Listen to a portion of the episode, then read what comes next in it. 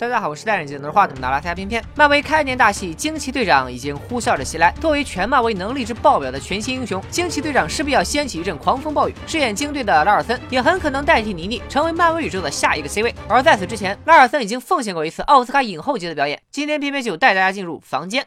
一天清晨，五岁的杰克和妈妈乔伊在一个狭小阴暗的小房间里醒来。这个房间虽然看上去只有几个平方，但生活设施却一应俱全：台灯、衣柜、桌椅、电视、水池、马桶。不过神奇的是，房间里并没有窗户，只有在头顶上有一个密不透风的天窗。为什么房间会是这样的构造？这就是下面要交代的故事背景了。其实乔伊和杰克都是被囚禁在这里的。七年前，十七岁的乔伊被一个叫老尼克的人拐骗，从此被关在了这个房间里，沦为囚徒。两年后，乔伊怀孕生下了杰克，杰克的出生也坚定了他活下去的动力。乔乔伊虽然每天都在崩溃的边缘，但他选择独自承受这份精神压力，并没有告诉儿子被囚禁的事实，而是用一个个童话故事让杰克以为这个房间就是全世界。他带着儿子做运动、看电视、打扫卫生，熬过一天又一天。所以五年来，杰克从来没有走出过这个房间，也根本不知道房间外面还有另外一个世界。这一天是杰克五岁的生日，晚上给儿子过完生日后，乔伊赶紧带杰克去洗澡，然后把儿子藏到衣柜里睡觉，因为马上老尼克会来到这个房间送一些补给品，然后强暴自己。事后，老尼克留在了房间里过夜。杰克半夜醒来，他十分好奇的想看看这个神秘的老尼克到底长什么样子。可当他走到床边时，乔伊突然惊醒，他十分抗拒变态的老尼克伤害杰克，于是冲上来立即制止孩子的冒险行为。但就在这时，老尼克醒了。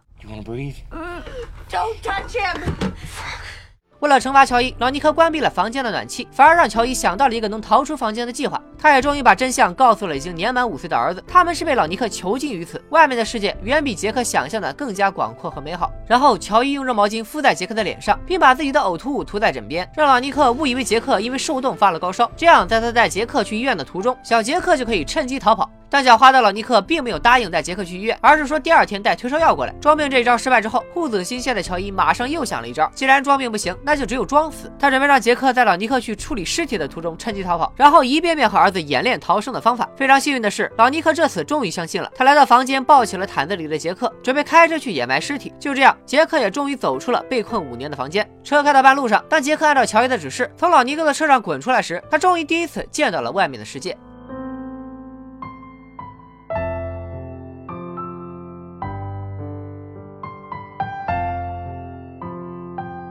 他找准机会跳下了车，并开始找路人呼救。这时，老尼克也发现了杰克是在装死，他赶紧下车准备抓走杰克。所幸在路人的帮助下，老尼克害怕事情暴露，只好丢下杰克，仓皇逃走。路人报警后，警车迅速赶来。根据杰克提供的线索，警察也迅速找到了房间的所在地。已经被关了七年的乔伊终于获救。他从房间里出来的第一件事，便是奔向了警车里的儿子。五年的时间里，两人被囚禁在那个只有几平米的房间内。而在此刻，他们终于获得了新生，母子俩相拥而泣，泪如雨下。看到这里，同学们肯定非常欣慰，以为电影要皆大欢喜的白了个白了。但进度条告诉我们，事情并没有那么简单。第二天获救之后的乔伊和杰克在医院醒来，杰克第一次在高楼里看到了外面的世界，对这一切感到陌生又紧张。接着，乔伊的父母，也就是杰克的外公外婆，也都赶来医院看望女儿，一家人久别重逢，紧紧相拥在了一起。七年过去，一切都已经物是人非。乔伊的父母其实早已经离婚，母亲也已经找到了新的伴侣，而亲生父亲虽然对女儿的归来非常热心，但对这个强奸犯所生的外孙却很排斥，甚至都不愿意正眼看杰克一眼。家庭的破碎和父亲的不体谅，都让乔伊无比失望，失去的七年青春也让他追悔莫及。而另一边，守在家门口。坐等吃瓜的媒体记者，更使他背负着巨大的心理压力。就这样，原本以为自己已经逃出升天的乔伊，反而陷入了更深的失落当中。杰克的情况同样不容乐观，他因为从未接触过社会，所以非常胆小，甚至无法和家人正常交流。乔伊这边迫于生计，接受了一档访谈节目，让他谈谈这起案件的经过和感想。节目开始前，主持人对乔伊非常温柔，但在访谈中却火力全开，提问十分犀利。他甚至问乔伊，为什么不趁杰克小的时候，让老尼克把他扔在医院附近，这样杰克就不会被囚禁五年，而拥有了一个完整的童年。主持人的言外之意，其实是说乔伊把杰克留在身边非常自私，这个问题把乔伊深深的伤害了，同时也让他感到了无比的内疚。结束访谈后，乔伊非非常崩溃，选择了在洗手间自杀。好在杰克赶到，再次救了妈妈一命。